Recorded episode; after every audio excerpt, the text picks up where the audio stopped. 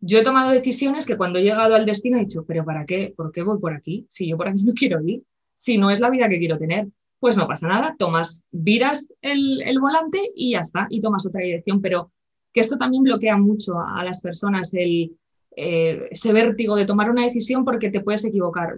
No te vas a equivocar, llegarás a un lugar en el que te darás cuenta de que no es por aquí, pues giras y ya está.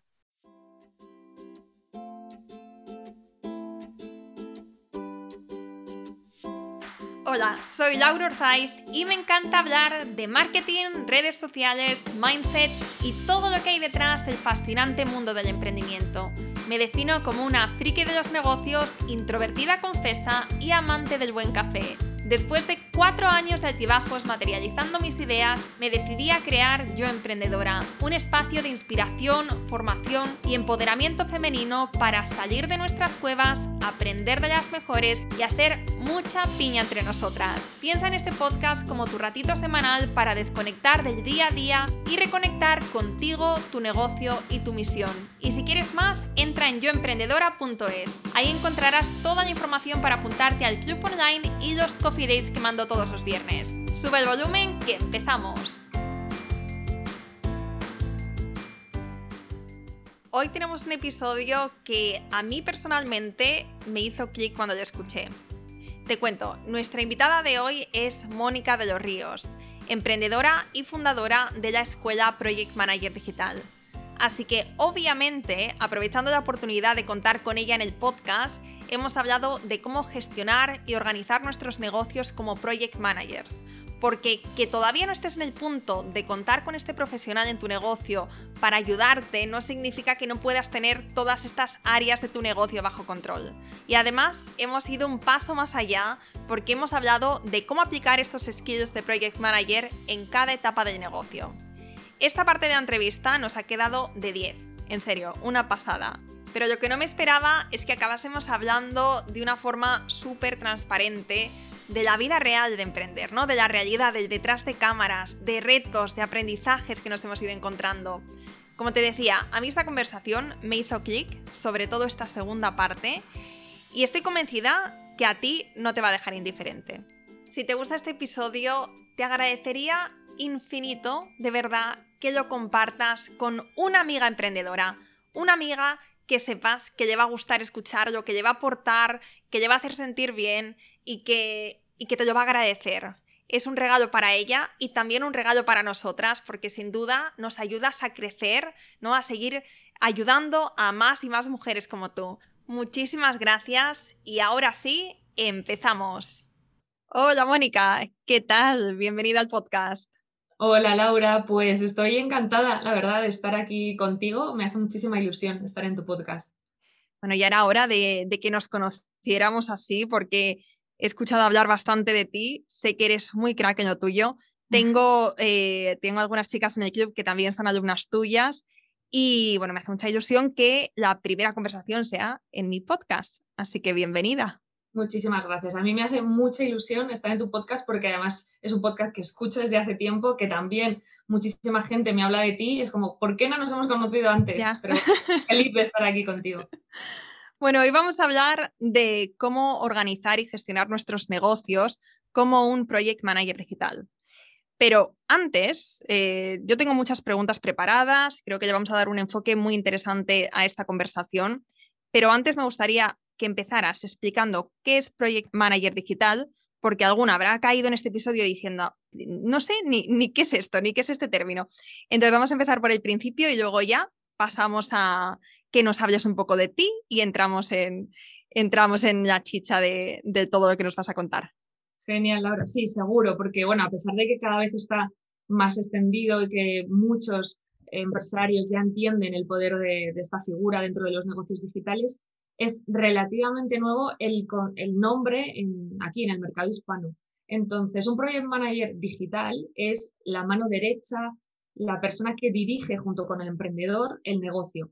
Y puede ser el emprendedor el solo, o sea, no hace falta imaginar una empresa de 200 empleados, ni de 10, ni de 15. O sea, hay empresarios que están solos con un project manager digital y subcontratan cuando necesitan otro freelance, un copy o, o alguien de Publi, lo que sea. Pero el Project Manager Digital lo que hace es dirigir la parte del negocio que no es el área de genialidad del, CEO, del empresario, el emprendedor.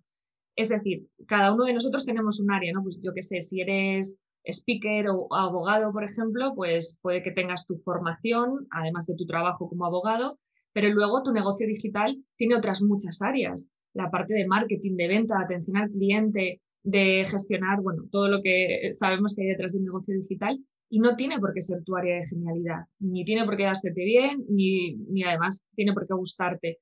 Entonces, esa mano derecha, el Project Manager Digital, tiene conocimientos de todas las áreas del negocio y es capaz de conexionarlas y dirigir contigo el negocio. Entonces, se convierte en una pieza fundamental de los negocios. Interesante, o sea, que es como la, como la mano derecha ¿no? de un emprendedor. Eso es. Es en realidad, eh, siempre, siempre ha existido esta figura. En todos los negocios que, imaginemos, siempre hay un coordinador, un director de operaciones, un, bueno, digamos, el, el jefe, el capataz, ¿no? De todas, todos los negocios. Pero en el mundo digital faltaba esa figura hasta hace unos años que conexiona todas las áreas, que dirige con el CEO. Era, el empresario era quien conexionaba todo, quien estaba ahí, digamos, operando todos los días y faltaba esa figura que dirigiera el, negocio. qué, qué importante es esto, porque es verdad que las emprendedoras, los emprendedores, que, somos personas orquesta, ¿no? Que tenemos un montón, bueno, que sabemos hacer un poco de todo y eso está genial porque yo soy de las que cree que antes de, delegar tenemos que pasar por eso, ¿no? Tenemos que pasar por esa tarea, eh, saber las horas que requiere, saber, ¿no? Pues entender en qué consiste ese trabajo antes de, de delegarlo a otro profesional Em, pero es verdad que llega un punto como emprendedor en el que no puedes seguir creciendo si vas a seguir como teniendo tu cabeza en tantos frentes, ¿no? Tienes que estar en lo que, en lo que va a marcar la diferencia y donde realmente se te necesita de negocio. Entonces está muy bien que contemos con esta figura, con el Project Manager Digital, que sea como, eh, es un poco como el CEO, ¿no? Sí, de hecho yo siempre les llamo el CEO en la sombra porque no es la cara visible de la empresa, eh, la cara visible suele ser el emprendedor, el CEO, pero es la persona que después del CEO entiende cómo está conexionado todo en la empresa, cómo funciona, cuáles son las prioridades, los objetivos, la realidad económica, financiera. Entonces es como el CEO en la sombra para mí. Qué bueno. Pues después vamos a hablar de esto, vamos a hablar también de otros roles con los que podemos contar, o sea, de otros profesionales con los que podemos eh, contar en nuestro proyecto, en qué punto también podemos empezar a delegar. Pero antes vamos a, vamos a, conocerte mejor, porque quizá por aquí hay algunas emprendedoras que, te están escuchando hablar por primera vez, que no conocen tu historia y yo sé que tienes una historia muy inspiradora de hecho, antes me contabas, fuera de, micros, me contabas que no hace mucho tiempo, antes de la pandemia, estabas en Bali, estabas decorando tu casita y, de repente pues llega el COVID, te cambia los esquemas de, tu vida y literalmente te la ha cambiado porque ahora mismo estás en un pueblecito en España, o sea que tu, vida ha cambiado radicalmente. Pero cuéntanos cómo acabas en Bali, cómo, em, no, mejor dicho, porque es como eh, empezar la historia casi en el final. Cuéntanos cómo, de dónde nace, como me gusta decir, este germen emprendedor y, eh, háblanos de, este recorrido que has tenido. Pues Laura, yo la verdad es que, mira, me gusta mucho cómo lo has llamado el, germen emprendedor. Te diré que yo no tenía o yo no creía tener ese germen emprendedor. Yo, eh, bueno, estudié empresariales y comercio internacional hace como mil años ya, la verdad, pero lo estudié un poco por, por ser práctica, ¿no? Porque a, mí me iba mucho la parte de humanidades, la parte de comunicación, de arte, de literatura, de filosofía, pero bueno, los de mi época, de, yo soy del 83, pues creo que tenemos taladrado todos en la, en la cabeza esto de estudia algo con salida. Y bueno, en ese momento me pareció que lo que más salida tenía pues era empresariales, comercio internacional, pero no tenía ninguna vocación. Y bueno, yo ya trabajaba antes de, de empezar la carrera, en, multinacionales, primero en grandes almacenes, después durante la carrera ya empecé a trabajar en el sector de la banca, de las finanzas, precisamente en el área de digitalización de la banca. He pasado por todo tipo de puestos, he estado gestionando equipos, proyectos, distintas áreas, pero siempre durante todo ese periodo, Laura, yo siempre sentía que no encajaba. Tenía muchas inquietudes, pero nunca había tenido una vocación clara, algo una pasión enorme, ¿no? Pues hay gente, yo que sé, que siempre ha tenido claro que quiere ser médico, que quiere ser periodista. Yo no tenía una sola pasión, tenía muchas mini pasiones. Entonces, bueno, me sentía muy frustrada. Estaba en, en lo que muchos podrían considerar un buen trabajo. Estaba bien pagado, con mucha seguridad porque era indefinida. Hasta en tres multinacionales llegué a estar indefinida y lo dejé con muy buena proyección de futuro, pero yo me sentía siempre totalmente fuera de lugar. Entonces, ahora mirando atrás, eh, veo que todas las decisiones que he ido tomando, que pueden parecer muy locas, ahora te cuento alguna, pues en realidad siempre se han ido basando en una premisa y es, eh, no sé qué es lo que quiero, porque honestamente nunca he sido, quiero emprender, quiero, o quiero ir por esta rama, no he tenido esa claridad, pero partía de donde estoy, no quiero estar. O sea, no tengo ni idea de lo que quiero, pero donde estoy no es. Aquí no es. Entonces creo que para mí la clave ha sido no tener miedo a empezar de cero una y otra vez, a reinventarme. nunca he tenido miedo a trabajar duro y lo he hecho una y otra vez, reinventándome en distintas áreas.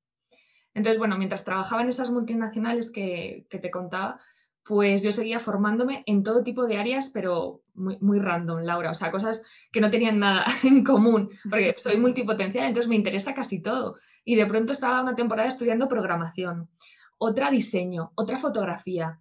Y luego los fines de semana, pues trabajaba gratis la mayor parte de las veces en, este, en lo que me iba formando, ¿no? Pues que si le programaba la web a un amigo, le hacía las fotos de producto a otro, el logo a otro. Entonces iba como teniendo un, portfolio de habilidades extrañas, ¿no? Que, no, parecían no, de no estar conectadas entre sí. Hasta que, bueno, llegó un momento en el que, no sé, algo no podía continuar en el trabajo en el que estaba, llegué al límite, ni siquiera lo que yo, para mí era mi distracción, ¿no? que era otra forma, formarme en otras cosas como estas, era, o sea, ya no podía continuar, estaba, ahí estaba en el, primer banco en el que trabajé y llevaba cuatro años y no podía más. O sea, eh, decidí dejarlo, renuncié y me fui a Londres a poner cafés. o sea, empezar a hacer otra vez y dejé ahí, Laura, un trabajo indefinido, una hipoteca. En ese momento yo vivía en Madrid, eh, vengo de Valladolid, me mudé a Madrid y llevaba ya bastantes años, tenía hipoteca, un marido. Entonces, em, lo dejé, al marido no le dejé en ese momento, lo dejé después. Pero bueno, me fui a Londres buscando un poco, bueno, inspirarme para entender qué es lo que quería hacer con mi vida a nivel profesional. Y empecé, como te contaba, pues poniendo cafés. Y en mi tiempo libre, pues descubrí el marketing digital en el campus de Google. Yo me había formado en marketing tradicional y no tenía ni idea de lo que era el marketing digital, me enamoró y me enamoró también el concepto de los artesanos, que lo descubrí en Londres porque paseaba muchísimo, porque tenía poco dinero, entonces paseaba mucho y encontraba en Londres, pero es, es que era como si fueran champiñones, por todas partes había rincones con mini tiendecitas de artesanos de todo tipo y yo me quedaba embobada mirándoles porque amaban lo que hacían, era un ritmo súper lento, bueno, me encantó. Entonces, bueno, volví al año a, España y abrí mi primer negocio oficial, por decirlo de alguna manera, que llevaba tiempo en el digital, pero como la primer negocio así grande en el digital, que fue una tienda online de productos de artesanía de todas partes del mundo. Pero por miedo, porque bueno, el miedo siempre está ahí, pues lo compaginé con, de nuevo, coger otro trabajo en, en una multinacional, el segundo banco en el que trabajé, y también por miedo lo hice con una socia, que, oye, o sea, abrir un negocio con un socio no está ni bien ni mal, depende de cada uno. Pero en mi caso, en el fondo de mi corazón yo sabía que, no, que a mí me gusta hacer las cosas a mi manera, pero por miedo, miedo a, a ser la única cara visible, miedo a ser la única que toma decisiones, pues lo hice con una socia. Y bueno, pues eh, siempre he estado viajando, o sea, a lo largo de toda mi vida mi obsesión siempre ha sido viajar y en uno de esos viajes, en Túnez, viví un atentado muy cerca, no lo viví en primera persona, pero sí en el hotel de al, lado, fue bastante impactante todo el proceso. Y cuando llegué a España, cuando aterrizamos de nuevo, pues me volví con esa sensación intensa de, de, no estar en el lugar en el que quería estar. Pero esta vez ya no tenía ganas de hacerlo a medias. Y ahí sí lo dejé todo. Vendí mi parte de la empresa a mi socia, que no iba mal para el poco tiempo que llevábamos, dejé el trabajo otra vez indefinido en la multinacional en la que estaba, que era el segundo banco, me separé, ahí sí, y decidí empezar de nuevo, totalmente. Entonces comencé a trabajar ya solamente con startups y negocios digitales y comencé, no tenía nombre para mí la profesión que, hacía en ese momento, o sea, hace bastantes años. Yo era eso, pues en la parte de dirigir proyectos digitales, eh, dirigir el marketing digital, equipos, tanto en las startups como en los negocios digitales. Yo estaba buscando, o sea, yo seguía sin, sin, o sea, no se me ocurría ni siquiera emprender. Yo buscaba un trabajo que me permitiera viajar y tener libertad geográfica, era como mi obsesión, pero no se me ocurría emprender. Pero bueno, comencé a, ya a vivir como nómada digital con el trabajo de Project Manager, ya me permitió vivir desde cualquier lugar. Lo dejé todo, metí todas mis cosas, las pocas que, me quedaban, en un trastero y me fui de nómada digital por, a vivir en distintos países del mundo. Y en ese proceso, durante unos años, trabajé como project manager. Era la primera en español y pues morí de éxito, que se suele decir. Tenía una lista de espera de dos años. Y nació la escuela, ahí sí ya una empresa, digamos, con mayúsculas, un poco por petición popular o, por necesidad, por observar una necesidad, porque mucha gente terminaba el proyecto conmigo y me decía, ¿puedes formar a alguien de mi equipo? Si no te puedo contratar a ti, porque yo tenía claro que no quería estar solo en una empresa, entonces si no te puedo contratar a ti, ¿puedes formar a alguien de mi equipo? Y ostras, pues no sé, no, sé por dónde empezar. Y mucha gente ¿no? me lo iba pidiendo. Entonces llegó un punto y dije, bueno, voy a intentarlo, ¿no? Hay una necesidad, seré capaz de trasladar lo que hago, mm, hacerlo así como envasarlo, de hacer una formación y trasladarlo a otras personas.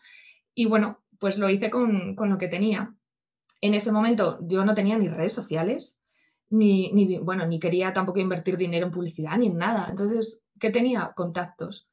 Llamé a los eh, ex clientes, eh, contactos que tenía y les dije, voy a probar humildemente a ver si soy capaz de trasladar lo que sé hacer a, eh, a otras personas y formar otros project managers digitales. Y bueno, pues en 48 horas se cerraron las plazas aquella fase beta hace ya cuatro o cinco años pues fue un éxito y ahí sí, poco a poco, paso a paso, tortazo a tortazo, pues nació la escuela y yo, paso a paso, tortazo a tortazo, me convertí en, empresaria. Bueno, bueno, bueno, ¿qué historia tienes? estaba escuchándote y pensaba, tengo que darle una vuelta a mi historia porque, porque es verdad que, joe, eh, madre mía, o sea, cuántos giros y cuántos momentos impactantes y cuánto aprendizaje y cuánta emoción. He intentado eh, resumirlo, Laura, te lo juro que ya, me imagino. Quiero que volvamos para atrás. ¿vale? Mm. Hay dos cosas, de, de, las muchas que has contado, hay dos cosas que sí que me gustaría que indagásemos un poco más. Y es la primera, en ese momento en el que te diste cuenta que realmente que no podía seguir así. Me refiero a la segunda vez, cuando vuelves de Túnez y decides romper con todo, marcharte, eh, empezar una nueva vida. Seguro que ahora mismo hay, hay personas que nos están escuchando que sienten que se están acercando a ese punto, pero que em, a veces estamos esperando a caer, a caer en lo más profundo de nuestro ser antes de, reaccionar. ¿Cómo fue para ti? Porque, ah, digamos, ¿qué fue lo que te hizo tomar esa decisión tan valiente o tan loca en ese momento que podría parecer. Em, no sé si hay algún indicador que dices, pues cuando, cuando esto pasa, cuando esto suena, cuando estas campanas empiezan a sonar, ahí hay algo que, tenemos que ver y que no podemos darnos a vuelta. Sí, totalmente. Eh, para mí el, cuerpo nos habla. O, sea, hoy lo sé, después de vivir tantos años en Asia y de formarme también en este tipo de, de medicina, pues lo sé, pero en su momento no lo sabía, pero mi cuerpo me estaba hablando. Yo estaba enfermando cada dos por tres. De hecho, Laura, llegué, eh, la primera vez que dejé el primer banco, yo estaba con unos cólicos fortísimos, una vez al mes me daban unos cólicos, pero fortísimos, pero bueno, nunca encontraban, bueno, pues eh, colon irritable, intestino irritable, pero no, o sea, no había un diagnóstico. Y en una de, esas, de esos cólicos, en urgencias, me dijeron, tienes un poquito inflamado el, apéndice vamos a operarte de apendicitis. Y yo, pues vale, ¿sabes? Esto hace, ni sé, o sea, 15 años. Y yo, bueno, vale, o sea, pero eh, me operan, me quitan el apéndice, eh, yo vuelvo al banco en el que yo trabajaba. Casualmente en ese momento es cuando surge, había cambiado la cúpula directiva y bueno, en el mundo finanzas, banca, no se hacen ERES, se hacen ERES encubiertos porque, bueno, salen a bolsa y esto no es bueno. Entonces lo que hacen es proponer eh, bolsas de despido, ¿no? Que tú te vas, te dan tu dinero, pero te vas eh, voluntariamente, entre comillas. Salió esta propuesta y yo, o sea, fue como en ese momento mi cuerpo se levantó de la silla, o sea, no procesé nada, ¿sabes? Se levantó de la silla, fui hasta el despacho de mi jefa y dije, eh, me voy, me acojo. Y bueno, esto fue casi a la vez en el tiempo. Volvía de mi baja por apendicitis y ocurrió esto. Nunca más tuve eh, ese cólico hasta, yo me voy a Londres, como te contaba, vuelvo y vuelvo a otro banco, que lo compagino con el primer negocio digital. Y ahí me vuelven los dolores de cólico, o sea, los mismos dolores. Digo, pero si ya no tengo apendicitis. O sea, no puede ser apendicitis. Y yo creo que el cuerpo nos habla. Eh, no es normal tener eh, una tristeza prolongada, no es normal tener dolores de cabeza prolongados o de espalda. Es tu cuerpo hablando. Y si le dedicamos tiempo y observación, te está diciendo dónde quiere estar y dónde no quiere estar. Amén, amén a eso. Totalmente. Y, o sea, bueno, yo creo que, es, que claro, que con esto, porque podemos hablar de, eh, muchas veces hablamos aquí de estrategias o de cosas así como escribe en tu cuaderno A, B y C, pero es que solamente con que nos quedemos con esto, de, de, este episodio, de, de, todo lo que nos vas a contar, que nos, que nos quedemos con tu cuerpo, eh, tu cuerpo te está hablando, tu cuerpo te está dando señales, es que esto incluso cuando tienes que dejar algo, cuando tienes que reinventarte, cuando tienes que tomar decisiones importantes en tu negocio, tu cuerpo, tu intuición, no ese gut, como dicen los ingleses. Es que eso es, eso es una brújula que tenemos. Sí, eso es poder. Sí, sí, y no lo escuchamos. Y mira, si un ejercicio que a mí me ayuda, por ejemplo, en estos casos, ¿no? cuando igual no, no eres tan consciente del cuerpo todavía, es preguntarte, porque muchas veces esperamos que otros nos pregunten, ¿no? Preguntamos a otros, ¿cómo estás? Pero no te lo preguntas a, a ti misma. Y ese ejercicio de preguntarte, Mónica, ¿Cómo estás? ¿Qué sientes sobre este trabajo, sobre este proyecto, sobre este cliente? Y hablar en voz alta, grabarte un audio o escribirlo y luego leerlo o volverlo a escuchar y alucinas. De verdad, yo a veces digo, yo he dicho esto. O sea, eh, lo tenemos dentro, pero no nos escuchamos. Y ese ejercicio es buenísimo. Qué fuerte. Ahora mismo, ahora mismo tengo los pelos de punta. No sé si soy la única, no sé si las que estáis al otro lado también, pero preguntarnos qué tal estamos. Qué simple y al mismo tiempo cómo, cómo te puede cambiar los esquemas, ¿no? Cómo te puedes dejar de, no de mentir, porque iba a decir, dejar de mentir, no es mentir, es eh, dejar de, ignorar ciertos aspectos de tu vida. Sí, de ignorar, sí, lo que sientes, lo que piensas. Te doy otra, otro ejercicio, otro truco que a mí también me sirve mucho, por si le ayuda a alguien más. Eh, siempre que voy a tomar una decisión, también, si sigo por aquí, sigo con este proyecto, sigo con este cliente o el trabajo, hay una pregunta que es también muy potente, que es, ¿esto que voy a hacer me honra o me traiciona? Y si mm. eres honesto contigo, muchas veces, ¿cuántas veces nos traicionamos? Traicionamos de verdad lo que queremos hacer, traicionamos nuestros instintos, eh, nuestros valores, por, muchos motivos, ¿no? Por, miedo al que dirán, porque no nos atrevemos a destacar, porque, eh, pero nos estamos traicionando. Y cuando lo ves así de crudo, dices, ostras, que no, no puedo traicionarme, me tengo que honrar. Y entonces te llenas un poco de, un valor personal que, te ayuda a tomar la decisión. Qué bueno esto, me encanta, me encanta lo que estás diciendo. Eh, lo voy a tener súper, súper presente. Te quería preguntar, antes de, pasar al, otro punto que tengo aquí escrito, te quiero preguntar, tú a día de hoy eh, tienes tu escuela de Project Manager Digital, pero también trabajas como Project Manager Digital o has virado completamente. Em, lo digo por el tema, porque ahora estamos hablando de, de seguir nuestro instinto y de escucharnos y, ¿no? y estas cosas, me gustaría saber cómo es tu situación actual en comparación con, con lo que nos has contado antes. Pues yo durante un tiempo, y esto también es un aprendizaje que tuve, durante un tiempo lo aposté todo a la, escuela, un poco por, de nuevo, lo que me pedían de fuera, ¿no? Era como que la escuela creciera, aumente el equipo, lo, lo oí todo por ahí. Pero claro, tenía que dejar de atender lo que a mí más me gusta. Mi propósito eh, para mí es acompañar a personas que tienen un talento, una idea, empresarios, emprendedores, acompañarles, ya sea como project manager, ahora como mentora. Y durante un tiempo lo dejé de hacer por centrarme al 100% en la escuela. Y ahí me di cuenta, me estoy traicionando. O sea, amo enseñar a otras personas a ser project manager y es una forma de, seguir con mi propósito, ¿no? Porque esas personas también van a ayudar a, empresarios y emprendedores, pero a mí lo que más me gusta, lo que me llena es acompañar a esos empresarios o, emprendedoras. Y entonces ahora lo compagino. Por un lado tengo, eh, digamos, la parte de marca personal, que tenemos formación, tu empresa en equilibrio y mentorías para empresarias y, emprendedoras de un femenino, porque son casi todo mujeres. Y por otro lado está la escuela y también mentorías para, alumnos. Vale, vale, muy interesante todo. Y veo como em, hay veces que, tomamos, vamos tomando decisiones en base a lo que nos van pidiendo, también lo que tiene sentido ¿no? a, a nivel negocio, pero me ha gustado mucho que, hayas dicho que te diste cuenta de cuál era tu pasión o cuál era tu llamada o cuál era, qué es lo que has venido a hacer, mm, dicho de una forma un poco cursi, qué es lo que has venido a hacer a este mundo, qué es lo que tienes para aportar y ahora lo compagines. Y eso, fíjate, o sea, es lo que estamos diciendo ahora. Si no te escuchas, si no estás en sintonía con tu cuerpo y con, ¿no? y con, ese, con esa intuición que decía antes, em, a lo mejor la, la, escuela tiene, no sé, me lo invento, pero no tiene que ser tu caso, pero a lo mejor la escuela eh, pues tiene, eh, tiene mucho más potencial a la hora de ganar dinero, eh, pero no te llena de la misma manera que te llena el uno a uno con otros emprendedores. Entonces es muy interesante esto, ¿no? Como siempre ir alineados y también ir haciendo, o sea, como de vez en cuando pararnos y decir, sigue el propósito o sigue, sigo yo siendo la misma, ha cambiado algo, tiene que cambiar algo aquí. ¿No te parece? Porque no, no nos quedamos fijas, esto va también en constante evolución.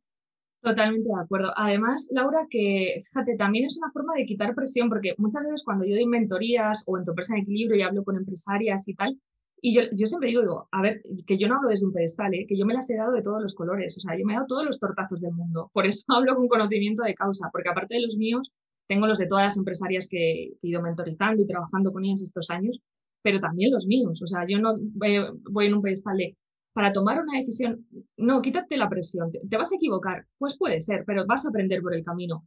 Yo he tomado decisiones que cuando he llegado al destino he dicho, pero ¿para qué? ¿Por qué voy por aquí? Si yo por aquí no quiero ir, si no es la vida que quiero tener, pues no pasa nada, tomas, viras el, volante y ya está, y tomas otra dirección, pero que esto también bloquea mucho a las personas el, eh, ese vértigo de tomar una decisión porque te puedes equivocar. No te vas a equivocar, llegarás a un lugar en el que te darás cuenta de que no es por aquí, pues giras y ya está. Mm. Bueno, bueno, es que cada cosa que dices, eh, es que esto está conectando muchísimo conmigo y, seguro que con muchas más, pero es verdad, ¿eh? tienes toda la razón. Que, y ahora pasamos ya a la parte más, más estratégica que he prometido, que, es, que aquí vamos a hablar de project management y demás, pero es que tienes toda la razón del mundo, que muchas veces nos quedamos bloqueadas por, ¿y si no? ¿Y si no es lo que tengo que hacer? O sea, ¿es realmente esta es la dirección que tengo que tomar? Y cuando empiezas a pensarlo tanto y le das tantas vueltas y te hay veces que te quedas en la parálisis por el análisis y fíjate, no sé si, mm, eh, te habrá pasado en algún momento, si verás emprendedoras que, también les pasa, pero yo cuando estaba empezando a emprender, eh, era, muy, era muy lanzada, no pensaba dos veces. Si había una idea que me gustaba, no me lo pensaba dos veces, me lanzaba a la piscina y luego ya veía cómo se hacía. Y así es, de hecho, como he ido consiguiendo, como he ido creciendo a un buen ritmo, pegándome muchísimos tortazos, pero bueno, es, es lo que también lo que te trae la vida, ¿no? Los aprendizajes de esta manera. Pero ahora cuando estás en un punto donde ya has conseguido cierto, pues eh, has conseguido tus objetivos y, estás tomando decisiones desde otro punto, ¿no? De, vale, ya tengo esta comunidad, ya tengo este negocio y tomar eh, los próximos pasos, es como que sí que me lo pienso mucho más porque es como no quiero perder lo que he conseguido hasta ahora, pero al mismo tiempo Em, también sé que hay muchas más opciones, ¿no? O, no sé, no sé si me estoy explicando, no sé si... Sí, Y eh, yo creo que son ciclos, ¿eh? porque a mí, por ejemplo, al principio me pasaba, a mí me pasa un poco, creo que al contrario, que yo al principio me paralizaba mucho más. Eh, no, esa parte de lanzar me daba mucho más miedo todo, o sea, me daba miedo exponerme, yo eh, creo que lo he contado alguna vez que el primer vídeo que yo tuve que grabar, que era tutora de una formación técnica, eh, que no tiene nada que ver, pero tenía que grabar un vídeo a los alumnos, bueno, pues yo recuerdo llorar porque no quería grabarme. Y entonces, entonces yo me limité por muchos miedos, ¿no? Por miedo a exponerme, por miedo al que dirán, por miedo al fracaso, que en realidad ahora tiempo terapias después sé que es miedo al éxito, mm. pero por muchos miedos y detrás. Y yo iba súper lenta y súper... Y ahora, en, en, mi caso, ¿no? Que es otro ciclo, que cada una lleva su ciclo, en mi caso es al revés. Ahora es, tengo la sensación, o la vida me ha dado los aprendizajes para saber que pase lo que pase, yo me voy a levantar. O sea, si la escuela un día deja de tener sentido, no pasa nada, encontraré otra forma de continuar con el estilo de vida que, yo quiero tener. Entonces, como que ahora ya mm, poco a poco, o sea, no es que ni mucho menos sea una kamikaze, además yo siempre soy súper reflexiva y siempre digo que las decisiones estratégicas hay que tomarlas en calma. Las operativas, de qué herramienta, que no sé qué, rapidito y, y no le demos vueltas. Pero las estratégicas en calma, dejar las emociones reposar y tal. Pero para mí estoy en un ciclo de mi vida en el que ya no me frena tantos miedos como al principio, en mi caso.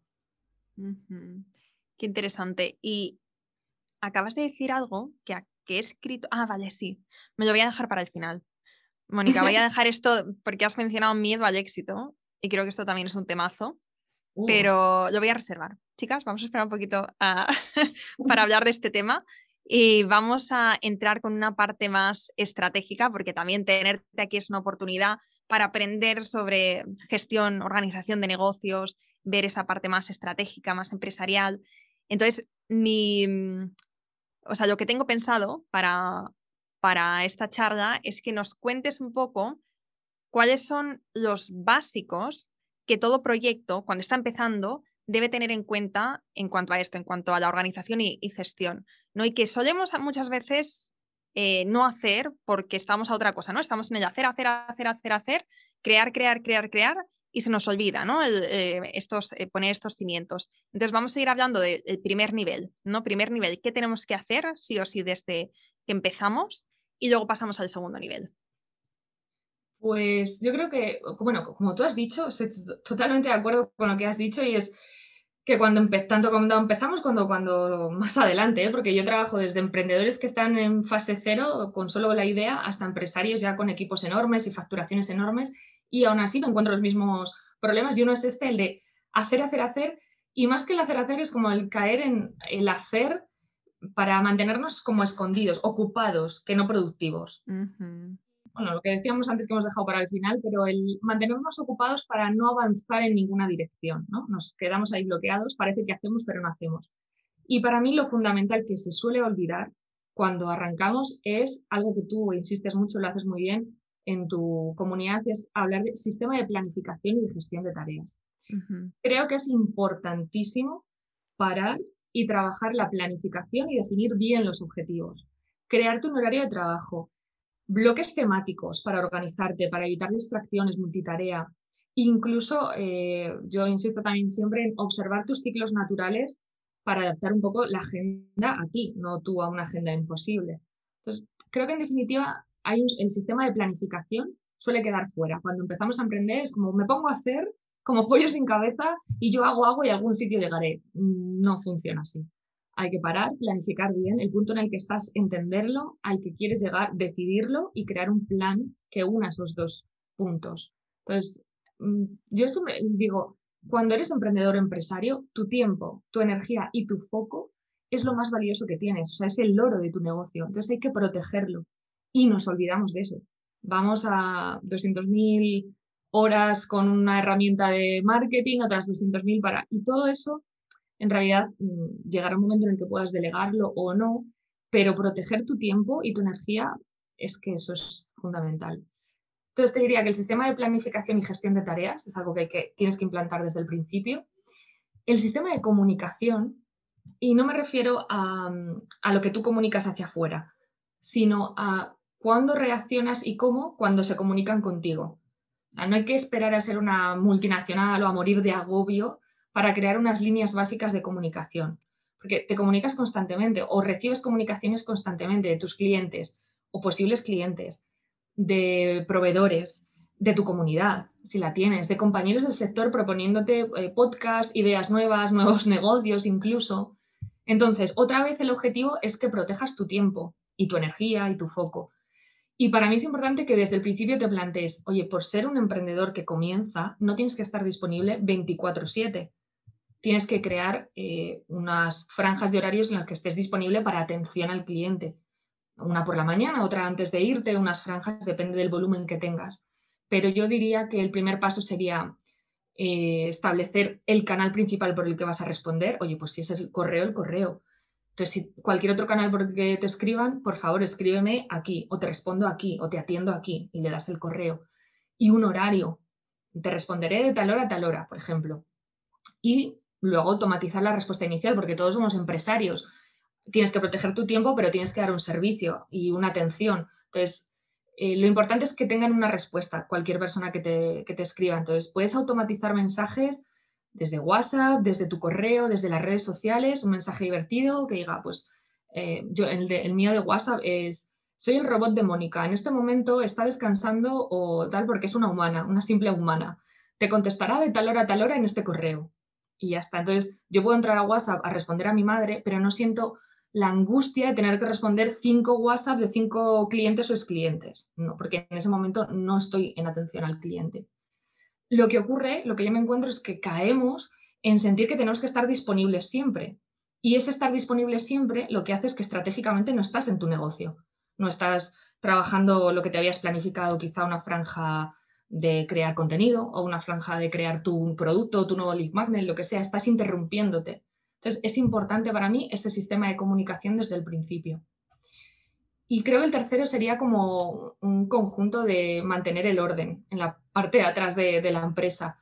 Tener un, sistema de documentación que es un drive, ¿eh? Laura, que no es nada más que un drive de Google, un Google Drive, bien organizado, las carpetas por temáticas para agilizar las búsquedas porque también de pronto a veces muchos, muchas empresarias mueren de éxito y están perdiendo horas al día localizando documentos o un manual de operaciones, que no es otra cosa que ir grabando lo que tú haces, la lista de tareas que tú haces y grabando cómo las haces. Con Loom, con la herramienta Loom, L-O-O-M, te vas grabando, oye, porque hay, eh, no sé, hay a veces tareas que hacemos una vez al mes, yo que sé, programar cualquier cosa. Eh, las redes sociales, pues igual lo programas una vez al mes y cuando vuelves al mes siguiente, ostras, no te acuerdas y tardas otras dos horas en cómo se utilizaba esta herramienta. Bueno, pues te grabas un loom que graba la pantalla y te vas a ti misma dando instrucciones de, pues abro aquí, pulso aquí, programo de esta manera y lo tienes grabado para el día de mañana en cuanto puedas delegarlo, si es algo que debes delegar. Y y bueno, y un cuadro de mandos también. Yo diría que no es otra cosa también que un, Excel, un Google Sheet, un Excel de Google, donde tienes todos los enlaces, la, toda la información de tu negocio para tenerlo todo en un clic. Entonces, con esas tres cosas, tu Drive bien organizado. Un manual de operaciones donde vas listando todo lo que haces y te haces un videíto explicando cómo lo haces, poco a poco. O sea, tardas tres minutos en hacer cada cocina según vas avanzando. O sea, no es que pares para hacerlo, sino haces una cosa, ahí espera que lo grabo. Y un cuadro de mandos, que es donde tienes todos los enlaces, todos los clics y demás. Y con eso ganas muchísimas horas. Y esto que es básico, pues no nos paramos a hacerlo porque creemos que esto, bueno, cuando facture tropecientos mil, pues ya me pararé. Y lo que haces es estar frenando ese facturar tropecientos mil. Cierto, totalmente cierto. A mí eh, me pasó que cuando ya estábamos con el club bastante avanzadas, no tenía nada de esto y cada tarea, cada correo, o sea, era escribir un correo siempre eh, desde cero, no teníamos plantillas, no teníamos... Y entonces eh, me llevaba todo muchísimo más tiempo y poquito a poco sí que es verdad que fuimos creando la wiki, que es el, lo que tú has eh, mencionado, el, manual de operaciones, ¿no? Se llama. Sí, eso Y poco a poco fuimos haciéndolo, pero es verdad que también cuando empiezas a meter gente en tu equipo, cuando empiezas a delegar algunas tareas, es que es muchísimo más fácil si te has ido grabando, como tú dices, mientras que las vas haciendo, a cuando entra alguien y tienes que hacer el training y tienes que grabar todo desde cero, es que eso da muchísima pereza, da mucha pereza y de hecho muchas veces el comentario que me encuentro es, uy, sí, necesito delegar, estoy hasta arriba, pero es que no tengo tiempo para entrenar a alguien. Sí, exacto, totalmente. Y cuando, vale, entonces esto es como lo básico en, en cuanto a organización, gestión de un negocio vamos a ir un pasito más allá, ¿vale? Con los negocios más consolidados, cuando ya estemos en un momento más dulce en nuestro negocio, cuando ya no parezca que estamos, que estamos eh, empujando la, carretilla cuesta arriba, sino que ya pues tenemos por lo menos el viento eh, a nuestro favor. ¿A qué tenemos que prestar especial atención a la hora de delegar? Vamos a hablar de delegar, ¿vale? Vamos a hablar de, de con qué profesionales podemos contar, en qué momento podemos empezar a pensar en esto, en qué nivel de facturación, ¿no? Todas estas cosas que, mm, que no tenemos respuesta y entonces no sabemos pues cómo abordarlo cuando, cuando ya conseguimos ese momento en el que ya no tenemos que hacerlo todo nosotras. Pues fíjate, Laura, yo creo que lo primero que te diría sobre delegar es que, mm, que tenemos, es más un trabajo de mentalidad que, la parte estratégica. Ahora te diré unos pasos, pero verás que son súper sencillos y, bueno, de sentido común. Pero lo que esconde detrás de no atrevernos a delegar, ahí hay mucho de miedo, miedo al éxito, miedo a crecer, miedo, que no hablamos de esto. Pero en cuanto a la parte práctica, en realidad es que delegar no significa contratar a alguien en plantilla, que obviamente esto puede dar más miedo, ¿no?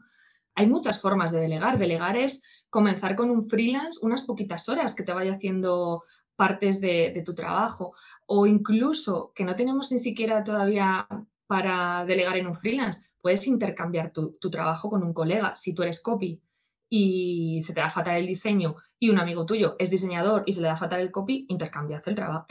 Oye, yo te hago el copy de tu web y tú me haces las imágenes o las fotos. Eso ya es delegar.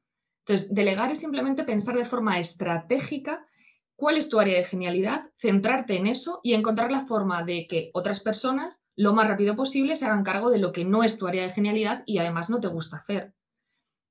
Para mí es importante que, sobre todo la generación que viene ahora, ¿no? que, ya nos lo hemos comido los que llevamos muchos años, muchos años aquí, que no se conviertan en hombre o, mujer orquesta.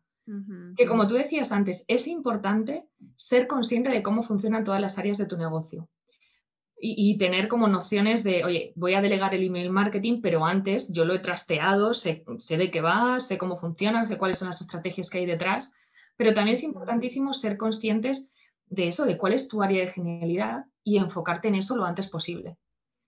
Entonces, ¿cómo hacerlo? Pues bueno, a nivel, como te decía Laura, a nivel, digamos, de procesos es muy sencillo. Eh, puedes hacer, por ejemplo, primer paso, vas haciendo una lista durante dos, tres semanas de todas las tareas que tú haces en la empresa y vas en un Excel listando tal cual, o sea, lo que vas haciendo, pues eh, primera tarea el lunes por la mañana, pues respondo correos, pues respondo, y vas todas las tareas que vas haciendo. Segundo paso, todas esas tareas las vas colocando por grupos temáticos. Vas encontrando mm, como temáticas, ¿no? Pues tareas de administración y vas metiendo ahí todo lo que haces, pues eh, hago facturas a clientes, pues le preparo las facturas al gestor, y ahí te sale un grupo, tareas administrativas. Luego otro, tareas de atención al cliente, todo lo que vayas haciendo, tareas de dirección, tareas de creación de contenido y vas llenando las cajitas de tus tareas. Tercer paso, de esas cajitas, que cada negocio tiene unas, aunque hay otras como las que yo he dicho, están en casi todos. De esas cajitas vas seleccionando, vas marcando en fosforito lo que no te gusta hacer o en lo que no eres bueno o lo que te lleva mucho tiempo hacer.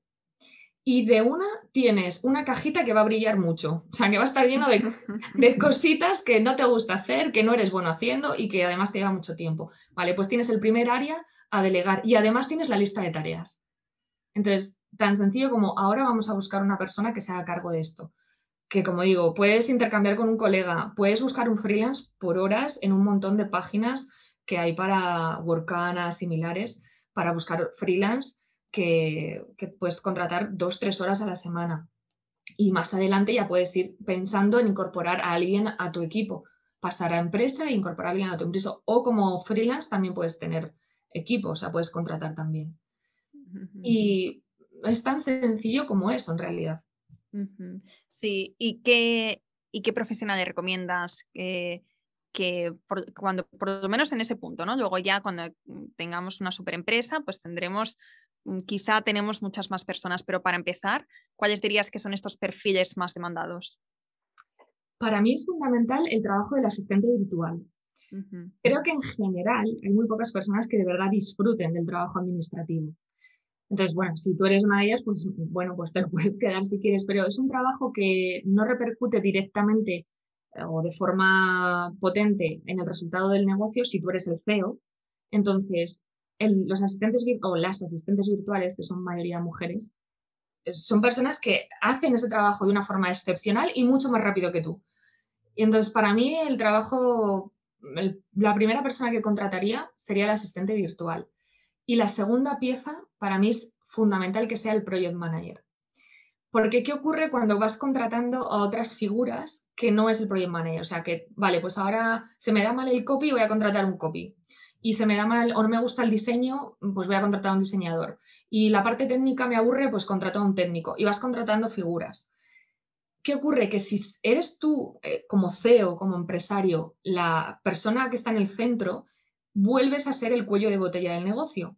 Tú tienes que hacer el proceso de selección de todos, tienes que formarles a todos en tu negocio, aunque ellos sean profesionales, pero cómo funcionas tú, qué es lo que tú quieres hacer. Tienes que supervisar su trabajo, tienes que dirigirles. Entonces vuelves a ser el cuello de botella y dejas otra vez desatendido ese área de genialidad, pues lo que sea, ¿no? Si eres speaker, dar charlas, crear formaciones, escribir un libro, lo que sea tu área o, dar coaching si eres coach. Entonces, si tienes un project manager como pieza primera o segunda, el project manager es quien se va a encargar de ir detectando lo que necesitemos. Oye, pues el, copy puede mejorarse, vamos a contar con un profesional. Busco un freelance y me encargo de todo el proyecto con el freelance copy. Y me encargo de lo que necesitamos de ese copy, de gestionar su trabajo, de encajarlo en nuestras herramientas y demás. Y, y tú como empresario, como CEO, te olvidas de ese proceso ahí sí te quitas una mochila enorme. Pero si no tienes el project manager, en realidad vas sumando piedras a la mochila, porque es muy difícil gestionar un equipo. Claro, Claro, sí, tiene, tiene, todo el sentido del mundo. Y es verdad que hasta que no estás en este punto no te das cuenta de la cantidad de, cosas y lo complejo que es el, em, pues, ¿no? el saber qué pasos ir dando en cada momento y contar con una persona que ya tiene esa visión, ese recorrido, que ya lo ha hecho con otras personas, que lo ha hecho él mismo o ella misma, eh, pues sí, seguro que, te ayuda mucho y te da mucha claridad sobre todo, porque eso es lo que nos falta, ¿no? En ese punto, ¿vale? Porque para mí hay como, seguro que hay más etapas, pero para mí hay tres bien definidas, que son los inicios, esta, esta etapa media donde ya tenemos un negocio consolidado, pero tenemos tanto que podemos hacer y tanto que podemos crecer y ahí es cuando eh, tenemos que tomar decisiones estratégicas correctas para poder seguir eh, avanzando ¿no? Eh, al ritmo que, necesitamos. Y luego ya está la tercera, que es, bueno, es, es otro, mm, es otro mundo eso. Pero sí que es verdad que en esa segunda hay muchas preguntas ¿no? sin responder de, de, mm, bueno, todo esto que, está, que te estaba mencionando y está genial contar con un profesional que nos vaya respondiendo y que nos vaya ayudando y que nos vaya allanando el camino. Bueno, Mónica, nos estás ayudando muchísimo. De hecho, eh, bueno, este episodio se ha alargado un poquito. Pido perdón, te pido perdón a ti sobre todo porque no sé si... es un placer. Pero es verdad que te mandé un guion con cuatro o cinco preguntitas, pero después es que es escucharte y me emociono y si vieras ahora mismo mi cuaderno, tengo, lo tengo lleno de, preguntas que te quiero hacer o que te he querido hacer, pero bueno, focalizando. Yo estoy ¿eh, Laura? O sea, que lo que tú quieras, yo estoy aquí feliz contigo charlando. Qué bien. Pues mm, yo creo que vamos a terminar esta conversación con, con, esta pregunta que te quería hacer antes sobre el miedo al éxito, porque mm, eh, yo, yo me acuerdo cuando estaba empezando a emprender que escuchaba esto en otros podcasts, este concepto de miedo al éxito, y yo pensaba, qué tontería. O sea, yo te prometo, yo me, yo me decía a mí misma, te prometo, Laura, que cuando llegue el éxito, que no ni miedo ni, ni nada. O sea, lo vas a coger, lo vas a abrazar fuerte y lo le vas a dejar ir. Háblanos un poco, ¿no? De, de qué es esto del miedo al éxito, por qué pasa y, cómo lo has gestionado tú. Pues Laura, yo también, o sea, yo, bueno, ni, ni, lo concebía, o sea, para mí tampoco tenía mucho sentido, ¿no? Pues si estás trabajando por, por una empresa, por un proyecto, pues ¿cómo vas a tener miedo al éxito? Pero me di cuenta de que cuando no hemos definido bien nuestro éxito y asumimos que éxito es lo que vemos a nuestro alrededor, y de pronto hay una parte de, nosotros que no quiere eso. Te pongo un ejemplo. Eh, yo, eh, pues a nivel de empresa, pues de pronto iba muy bien, todos los lanzamientos que hacía iban súper bien, llenábamos en pocas horas y yo veía, yo, yo trabajaba con empresarios y yo veía el estrés con el que vivían. Sea, el sufrimiento y el dolor que pasaban con, muriendo de éxito. O sea, con empresas que de puertas hacia afuera eran un éxito rotundo y de puertas hacia adentro eran emprendedoras, empresarias agotadas, destrozadas y yo decía, hostias, es que yo no quiero esto. O sea, yo no quiero vivir así. Hasta que me di cuenta de que realmente yo no había definido qué era el éxito para mí. Entonces, cuando definí que era éxito para mí, que no tiene nada que ver con lo que estaba viendo, sino algo muy diferente, entonces dejé de tener miedo al éxito, porque espérate, el éxito para mí es otra cosa, voy a por ello, porque sé lo que es para mí. Pero cuando no lo tenemos bien definido, lo identificamos con lo que ocurre a nuestro alrededor y quizás de forma inconsciente no lo queremos. Entonces, para mí el primer paso importante, ¿eh? y esto desde el principio, es definir, bueno, seguro que habéis hablado muchas veces de esto, de de tu por qué, ¿no? De, bueno, ¿por qué estoy metida en este lío de emprender? ¿Qué es lo que pretendo? ¿Cómo pretendo vivir? ¿Qué es mi ideal de éxito? ¿A dónde quiero llegar con esto? Para trabajar por ello. Porque así te vas a quitar muchísimos miedos, te vas a quitar muchísimas mochilas y vas a, y vas a caminar mucho más ligera. Sí, totalmente. O sea, lo primero es definir ese para qué, que es lo que eh, cuando, lo que va a hacer que cuando lleguen los momentos difíciles y cuando flaqueemos, que seguro que va a pasar, bueno, o por lo menos a mí me ha, me, ha pasado, me pasa, em, cada X tiempo como que me lo cuestiono todo. Yo no sé si será cosa mía o, a mí que estás... Sí, sí, también te... sí, yo creo que, eh, bueno, no sé si a todo el mundo, pero la mayoría de, de empresarios que somos personas bueno, que nos cuestionamos mucho todo, ¿no? El status quo, lo que queremos, cómo queremos vivir, pues entramos en bucles cada cierto tiempo, creo que todos.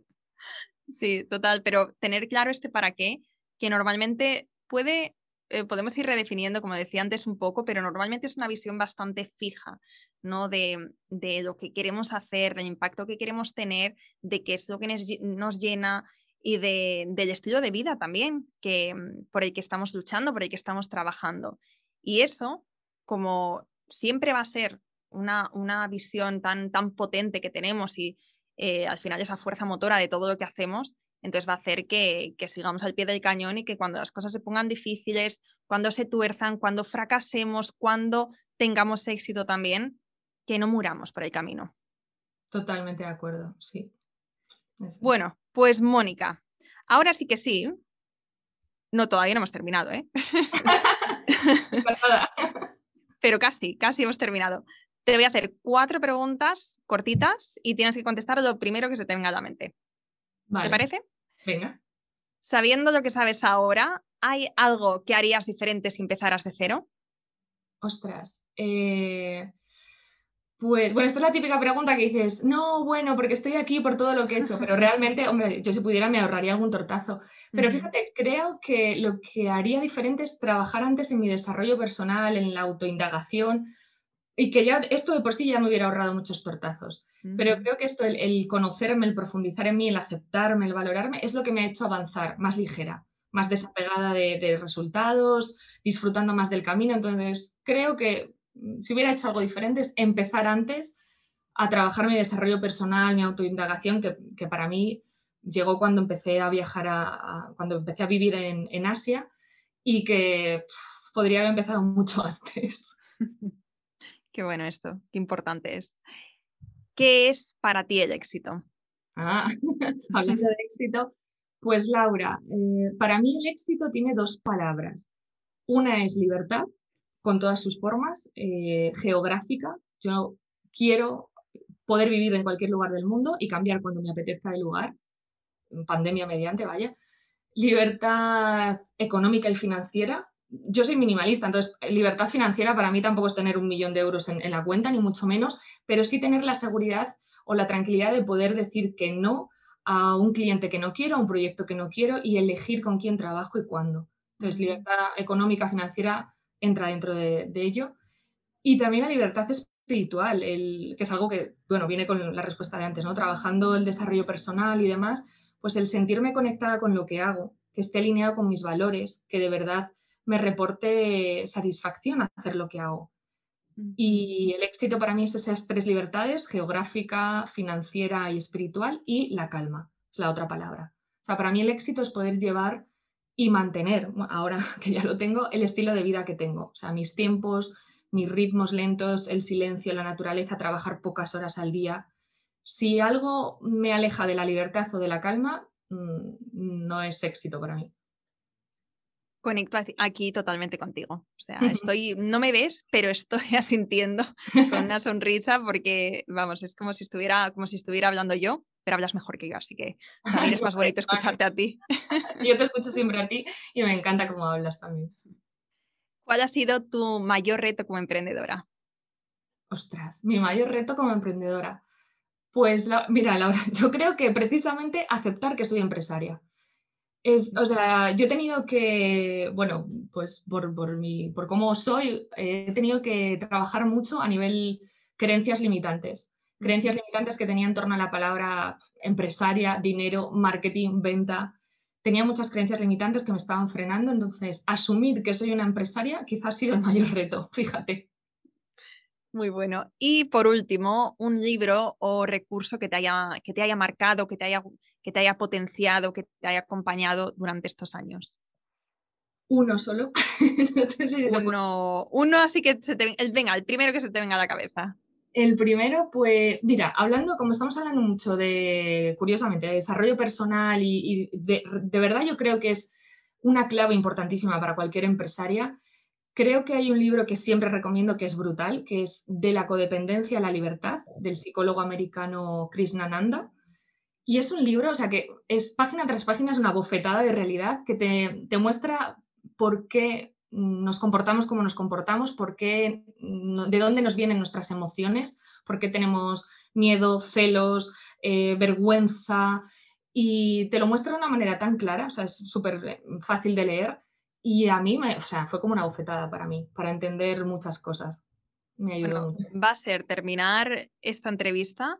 Voy a entrar en Amazon, voy a comprarme este libro. También me voy a comprar un despertador que escuché el otro día en el podcast de No tiene nombre que usan Albiol y que digo también quiero ese despertador que te va despertando con luz progresiva y con pajaritos. Ah, es que es un buen despertar. Yo también uso ese despertador. Yo porque lo que te decía antes que el cuerpo te avisa.